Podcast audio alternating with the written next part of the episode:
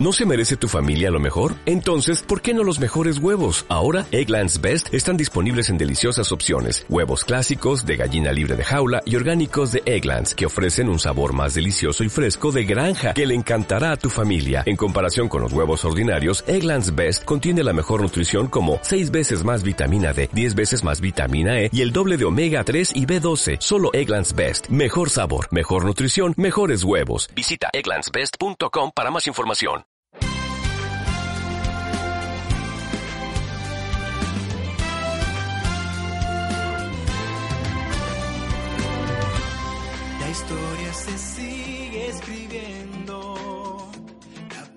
Presencia de Dios es real,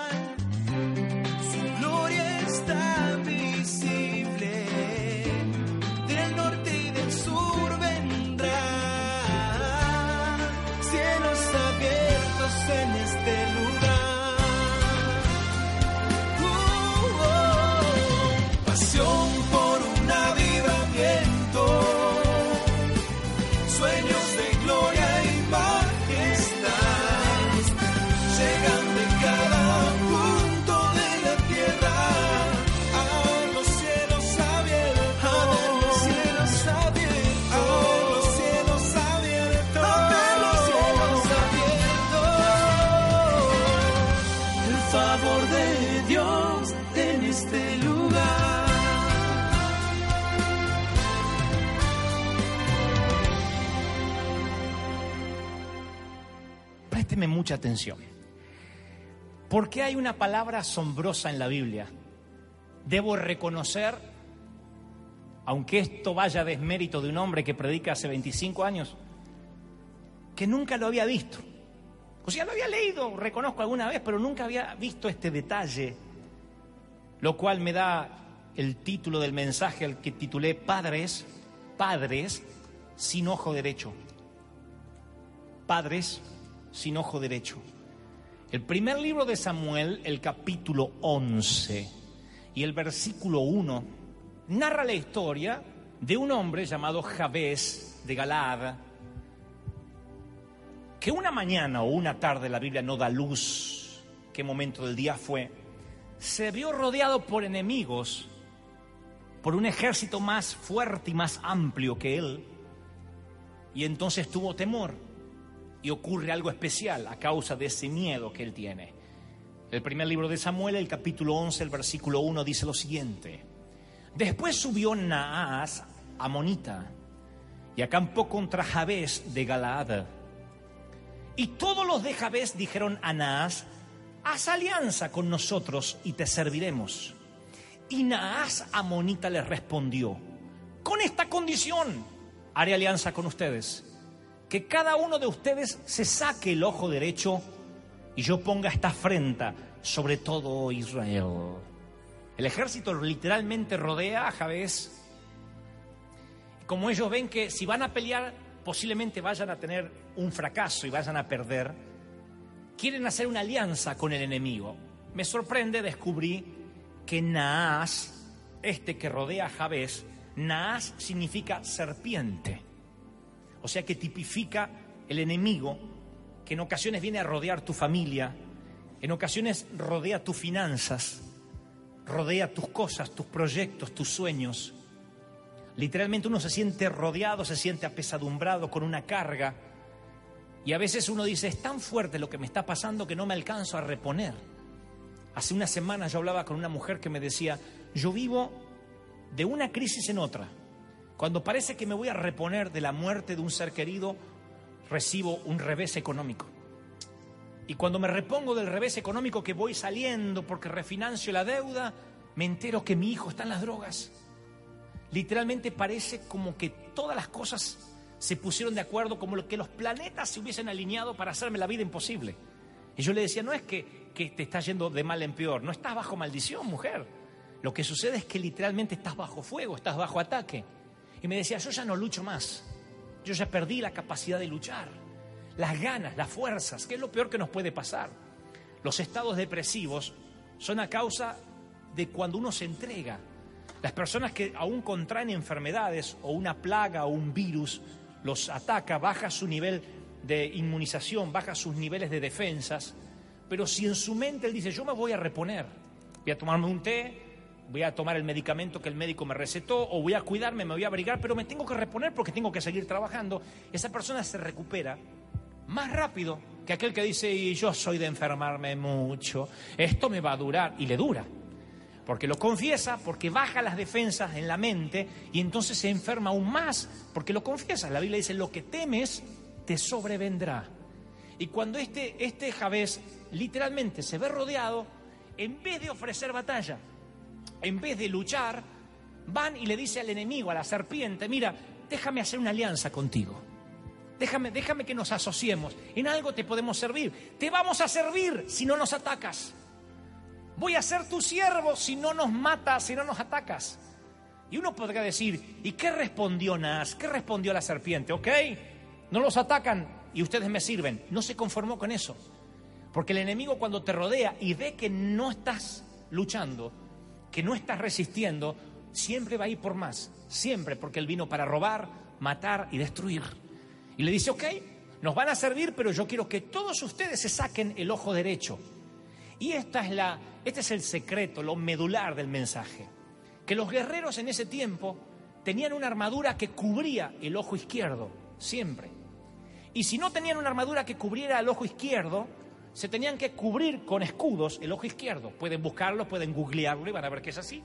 Los romanos peleaban así, los griegos peleaban así, los sirios peleaban así. ¿Por qué? Para que nunca un soldado quedara ciego en la batalla. Y como la mayoría eran diestros, se cubrían el ojo izquierdo y peleaban con el ojo derecho. Nunca podían tener los dos ojos descubiertos. Se cree que Goliat tenía los dos ojos cubiertos y solo una hendidura en la frente donde la piedra de David pudo entrar. Pero si ellos de pronto accedían a quitarse el ojo derecho, lo que estaban perdiendo era la capacidad de lucha, la capacidad de batalla. Nunca más iban a poder batallar. Nunca más iban a poder salir a la guerra porque habían perdido su ojo derecho. Ustedes dicen, pero pueden pelear con el ojo izquierdo, pelear con un ojo. Y con un ojo que no es el que es diestro y el que están acostumbrados a guerrear. Es como aprender a tocar la guitarra al revés. Si tú eres diestro, de pronto dar vuelta a las cuerdas y querer tocar con la zurda. Imaginen eso elevado al nivel militar de las peleas. Es un pueblo que no está entrenado por, eh, eh, simple lógica o por simple instinto. Ellos toda vida se cubrirían su ojo izquierdo con el escudo y al no tener su ojo derecho o a su armadura cubrir el ojo izquierdo y al perder su ojo derecho es una persona ciega que ya no puede luchar. Y la serpiente le dice, si ustedes se quitan su ojo derecho, entonces yo pondré esa afrenta contra Israel. Y el pueblo llora cuando recibe la noticia, miren, no nos van a atacar, solo tenemos que entregarle el ojo derecho. solo tenemos que arrancarlo y darle a todos los hombres el ojo derecho para que nunca más seamos una amenaza. Eso es lo que quiere el enemigo, que no seas una amenaza. El enemigo quiere quitarte tu capacidad de lucha. Es imposible orar por bendición sobre alguien si ha perdido la capacidad de luchar, la capacidad de levantarse, de reinventarse, de decir yo voy a sacar lo bueno de esta situación. Yo voy a levantarme y pelearme palmo a palmo contra el enemigo que vino a hacerme frente, la capacidad de lucha, de pelea. Por eso yo suelo decir siempre en las oraciones, mi hermano, no te entregues, no bajes los brazos, no, no, no, no, no te rindas. Y eso no es simplemente una prédica humanista de la nueva era. Entonces soy yo el que no, no debo rendirme. ¿Y qué es lo que hace Dios? Dios te bendice, como decíamos recién, a causa de tu esfuerzo, a causa de que tengas ganas de luchar.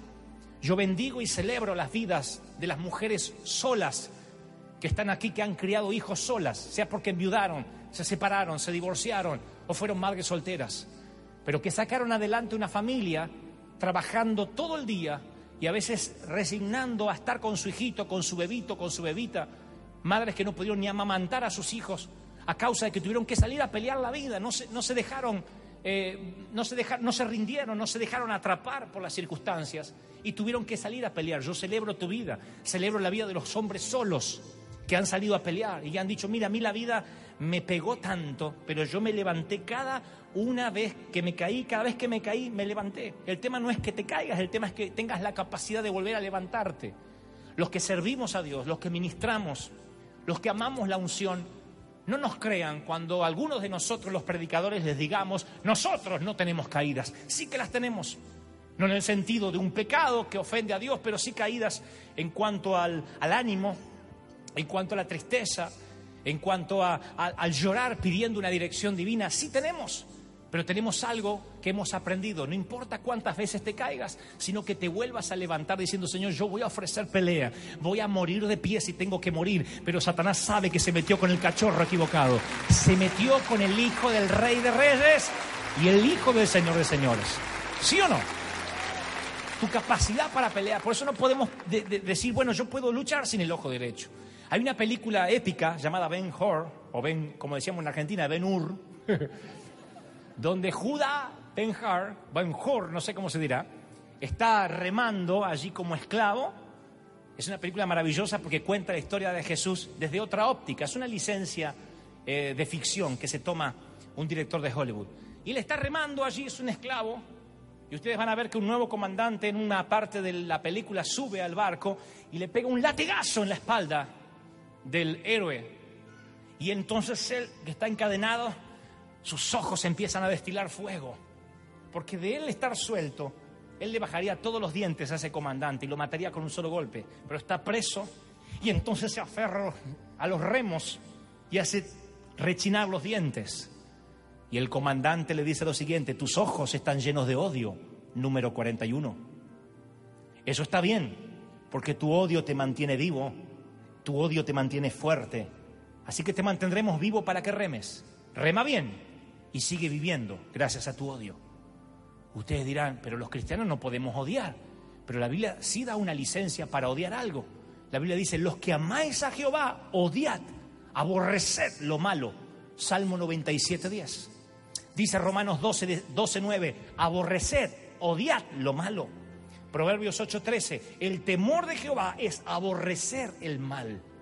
Entonces hay una ira que se nos es permitida y es la ira santa cuando alguien o algo quiere meterse con nuestra familia. No podemos ser pasivos. No podemos decir, ay, mi hijo cayó en la droga, pero bueno, es el país. No, tiene que haber una ira santa. Yo he hablado con muchos hombres y mujeres de Dios que hasta con cierta culpa me dicen, ay pastor, yo no sé si está bien, pero a mí me agarra una ira cuando veo lo que está haciendo la droga. Me agarra una bronca cuando veo la trata de blancas, la trata de mujeres jovencitas que las cruzan la frontera y las prostituyen. Cuando miro las noticias, parece que me hierve la sangre. Después pido perdón porque yo no puedo odiar. Sí, no puedes odiar a una persona, pero sí puedes tener una ira santa, enojarte. Eso es el ojo derecho, la capacidad de la pelea. Porque ustedes no quieren un pastor pusilánime. Nadie sigue a un líder pusilánime. Nadie sigue un pastor que dice, bueno, nos echan de acá, bueno, no tenemos, ¿y qué iba a hacer? Hay que dejarse pegar en la otra mejilla. No saquemos la frase de contexto. Cuando el Señor dice que ofrezcamos la otra mejilla, está hablando de una, de una, una unción de humildad, una unción de, aunque eh, no nos merezcamos dar la razón, la damos porque decimos, bueno, yo quiero ser humilde. Eso es una cosa. Otra cosa es perder la ira santa contra las cosas que el enemigo quiere hacer y de empezar a, decir, bueno, a mí me es indiferente lo que pasa en el mundo. Y allí, por efecto dominó, se pierde la pasión evangelística. Si yo no tengo ira por los ancianos que son abandonados como en un depósito de viejos, donde sus nietos ni los visitan y sus hijos los olvidan porque ya no sirven, si eso no me despierta una ira, no voy a tener pasión por ir a atenderlos. Si yo no tengo ira por las maras, pero no ira contra ellos, sino por lo que el espíritu del enemigo está haciendo, no voy a tener pasión para meterme entre ellos. David Wilkerson, que le predicó a las maras de New York hace muchísimos años, a pandillas muy famosas, entre los cuales luego se convirtió un gran hombre de Dios llamado Nicky Cruz. Él relata en su libro La visión lo que a mí me motivó a abrir una iglesia en el corazón más demoníaco de los Estados Unidos, Manhattan. Lo que me llevó a la gran manzana fue una ira incontenible contra lo que el enemigo estaba haciendo mientras yo estaba dentro de la iglesia. Una ira. La ira levanta, la levanta tu capacidad de luchar. Y cuando alguien me dice, pastor, es que a veces yo me airo cuando veo cosas malas, yo le quiero decir de parte de Dios, muy bien, número 41, porque esa ira demuestra que estás vivo en Dios. Esa ira demuestra que tienes pasión. Y esa ira te mantendrá vivo. Yo veo la televisión secular y me airo. Veo los íconos que nuestra juventud sigue y me airo. Veo los cantantes de música y me levanta una ira, no contra ellos, sino contra una generación de la NTV, una generación que sigue un modelo equivocado y digo, ¿qué estoy haciendo para afectar mi generación?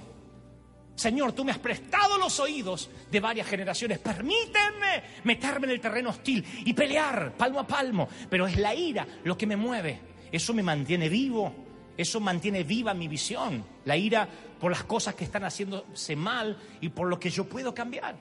La Biblia dice que cuando este, esta serpiente, Naas, le dijo, queremos el ojo derecho de todos, Jabez fue a decirle a Saúl, Saúl, mira, son muchos y, y- y- y no vamos a poder. Y queremos hacer una alianza, pero nos piden el ojo, ¿se lo damos? Le damos el ojo. Y dice la Biblia en el versículo 6 del capítulo 11, al oír Saúl estas palabras, el Espíritu de Dios vino sobre él y se llenó de ira. El ojo derecho, dice una versión popular, tu abuela. Nunca, ni el izquierdo ni el derecho, ningún ojo. ¿Qué alianza ni ocho cuartos? ¡Peleen! ¡Peleen! ¡Pelea! ¡Ofrece batalla! ¡Aleluya! ¡Pelea! ¡Ay, el diablo lo agarró a mi hijo! ¡Tu abuela! ¡Pelea! No hay ojos derechos. No pierdas tu capacidad de pelear. Saúl dice, ustedes se piensan que yo voy a permitir tener un ejército miope, un ejército como si fuese ciego. Peleen. Pero Jabez decía, pero ¿cómo si nos van a matar? Entonces Saúl tiene que idear una forma de motivarlos, de aunarlos, de movilizarlos, de lograr compromiso. Y entonces el versículo 7 dice, tomó un par de bueyes, los cortó en pedazos a los bueyes y los envió por todo el territorio de Israel. Y había unos mensajeros al lado de los bueyes cortados que decían, así se va a hacer con los bueyes del que no salga a pelear con Saúl y con Samuel. Y cayó el temor. Nótense que no dijo, así los voy a cortar a ustedes, así les voy a hacer a los bueyes de ustedes. Los bueyes era el sustento de ellos. Les tocó el bolsillo. El buey era el sustento de Israel. Sin buey no podían arar. Sin buey no se podía movilizar. El buey era, era lo que es tener para alguien que tiene una empresa de pintura o de construcción una camioneta, una troca. El buey era el símbolo del trabajo. Saúl le corta un buey en varios pedazos y dice, así va a quedar el buey de cada uno. Si no salen a pelear, manga de cobardes. Y ahí dijeron, uy, nos está agarrando la unción de nuevo para pelear, porque les tocó el bolsillo. Una de las primeras señales que vas a notar cuando dejas de pelear es que tus finanzas se empiezan a afectar. No vaya, es una matemática, es una ciencia exacta. Cuando dejas de pelear, automáticamente las finanzas se empiezan a menguar. Usted dice, ¿qué tiene que ver una cosa con la otra? A veces, la forma que para llamar la atención a un hijo de Dios hay dos maneras. Una, a veces cuando uno hace las cosas mal, sale de la cobertura de Dios y se enferma. Pero la manera que yo veo más como un común denominador es cuando la crisis financiera golpea un hogar. Porque la crisis financiera produce nerviosismo, estrés, crisis matrimoniales. Y entonces uno empieza a tener crisis y, dice, eh, nos vamos a divorciar, no vamos a poder, vamos a tener que mudarnos. Y empieza a tener una crisis tan, tan, tan fuerte que piensa, ¿qué hicimos mal? Y no es que están haciendo algo mal necesariamente, sino que esa es la alarma que no están peleando, que no están luchando, que no se están levantando, que no se están, eh, no están desafiando a lo que viene en contra. Saúl le manda a los bueyes y dice, así van a quedar si ustedes no pelean. Y entonces los moviliza, cuando les toca el medio de sustento en aquel momento, los moviliza para que ellos empiecen a decir, sí, tenemos que pelear. ¿Qué ojo derecho? Habían estado hasta consultando, a ver cómo nos sacamos el ojo. Yo me imagino a los tipos en una mesa, en una reunión de board. ¿Quién propone cómo sacarnos el ojo? Pastor, yo estuve investigando y con un sacacorcho sale rápido. Y no duele. Otro dice, no, porque lo tenemos que dar enterito. Y entonces conviene a una hermana que tenga las uñas largas y que vaya sacando. No sé. Pero le dicen a Saúl, ¿cómo podemos hacer para entregarle el ojo? ¡No! Se metió con la gente equivocada. Nosotros vamos a pelear. Dijo Nehemías en cierta ocasión, tenemos que pelear por nuestros hijos, por nuestra familia. Mire, un hijo es lo único eterno que tú puedes crear, lo único que el hombre eternamente puede crear. Porque si un hombre inventa un automóvil, ese automóvil con el tiempo ha de destruirse, se va a derrumbrar. Un cohete, una nave espacial, todo eso va a quedar aquí, va a perecer. Lo único eterno que un hombre y una mujer pueden crear es un hijo, porque es un alma eterna que va a vivir eternamente, valga redundancia, en algún lugar. Y tú tienes que cuidar ese alma, debes pelear por el alma de ese niño. Y cualquier padre que no- ignore que hay una batalla por su familia va a ser testigo como el infierno invade su hogar. Pero no sirve preocuparse. No sirve, yo estoy preocupado. Si yo estoy preocupado por mis hijos, hay que ofrecer batalla. Hay que ofrecer batalla por nuestros hijos, crear un lugar seguro para ellos mientras que estén viviendo bajo nuestro techo, crear un lugar seguro, levantar muros de protección y no entregar la capacidad de luchar. Crear un lugar seguro significa que en ocasiones vas a tener que dejar de ser popular. Es como que yo quiera ser pastor de esta congregación y siempre ser simpático, siempre caer popular. No se puede, no se puede. Porque yo cuando era evangelista siempre era popular. Yo iba y como el tío divertido decía las cosas que el pastor no quería decir y la gente se sacaba fotos conmigo, me decía, ay, qué lindo, qué bueno, ay, ¿por qué no es usted el pastor? Porque acá este viejo no lo aguantamos. Yo siempre era el divertido. Hasta que me tocó ser pastor. Y cuando me toca ser pastor tengo que hablar cosas que incitan a- al desafío, a trabajar, a esforzarse. Y hay cosas que a veces duelen. Pero un pastor, como un papá, sabe que no es amigo de los hijos. Puede tener, podemos tener buena relación, pero tenemos que ser personas que creen un sitio seguro. Yo me acuerdo, yo siempre dibujaba de chiquito. Y una vez estaba dibujando en la iglesia en- durante el servicio, que eso era terrible. No había cuidado de niños. Y como yo era dibujante, dentro de la Biblia me llevaba un papel y dibujaba, hacía la caricatura del pastor, de una mujer gordita que estaba allá, la dibujaba.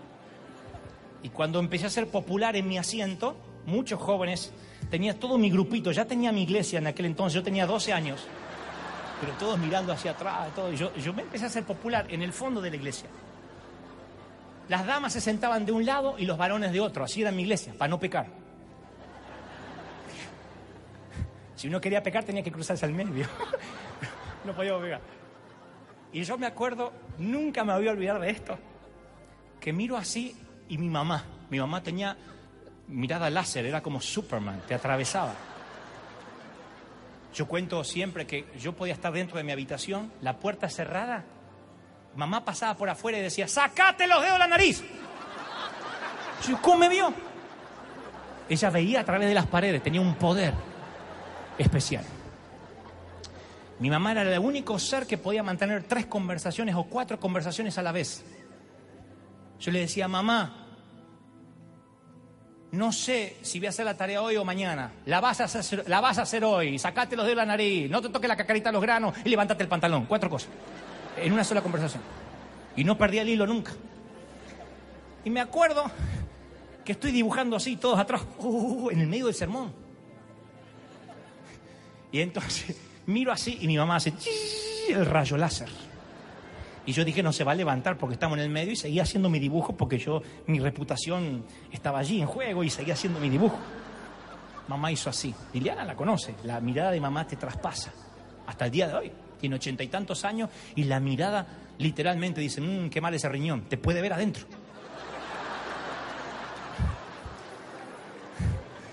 Y yo la veo así a la vieja y me vuelve a mirar así. Ya no miraba al pastor, ella estaba mirándome a mí. Seguí dibujando y de pronto siento ¡pah! que me agarran del brazo y me levantan así. Y me dice, se te, me- te agarró el demonio. Le digo, sí, no me cabe duda. Y me llevó. Me llevó al baño.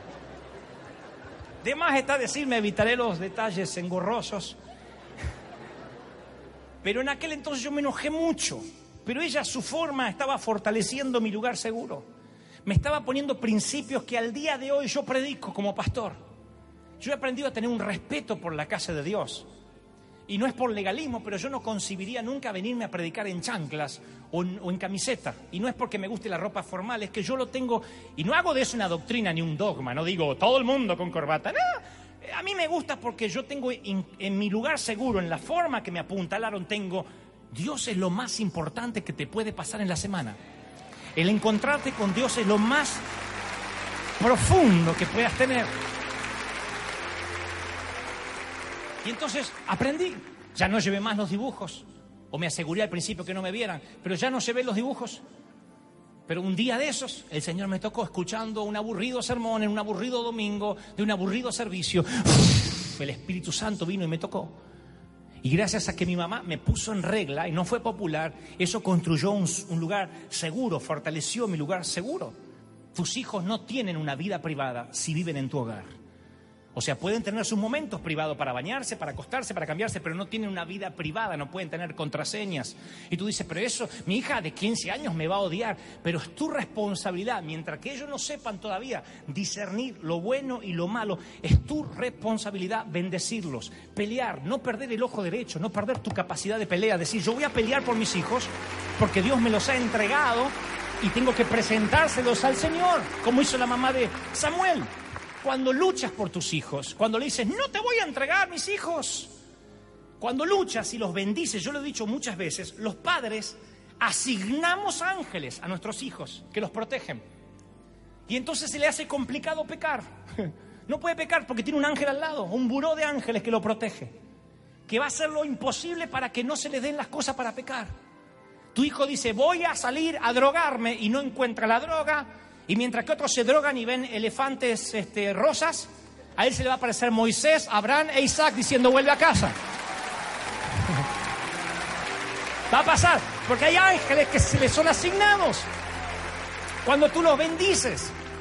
Yo les he contado una vez en la catedral de aquella hija de pastor que fue a ver una banda musical que llegó a su país y ella dijo, yo no voy a ser cristiana y quiero estar con la banda y fue a ver esa banda. Estaban los primeros sitios del VIP la banda invitó a varias chicas, entre ellas esta muchacha que era muy bonita, a pasar a los camerinos. Ahí iba a haber droga, iba a haber sexo, y ella dijo, voy a pecar, soy, estoy harta de ser la virgen, la monja del grupo. Y ella fue detrás de los camerinos, camerinos y había una bruja, era la, la, la, la no sé, la, no sé qué nombre tenía, pero la, la guía espiritual de la banda, era una bruja que estaba en la puerta del camarín diciendo pasen, pasen, pasen. Cuando lo vi a esta muchacha dijo, no, tú no. Y ella dijo, a mí también me invitaron. Pero hay algo, una energía alrededor tuya que no, no, no, no, no puedes entrar aquí. Y ella dijo, yo quiero entrar, me invitaron. Y ella dijo, ¿tú eres cristiana? Y ella dijo, no. ¿Tienes algún pariente cristiano? Mis papás. Es por eso, vete, porque hay algo alrededor tuyo que no me deja que tú entres aquí. Y sus padres en ese momento no pudiendo impedir a su hija que se fuera, dijeron, Señor, cúbrela. Dice tu palabra que hay ángeles alrededor de los nuestros, la cubrimos, la rodeamos con tus ángeles y eso asignó ángeles a su alrededor. Oh, ¿cuántos van a hacer esto hoy? Díganme amén. Asignar ángeles.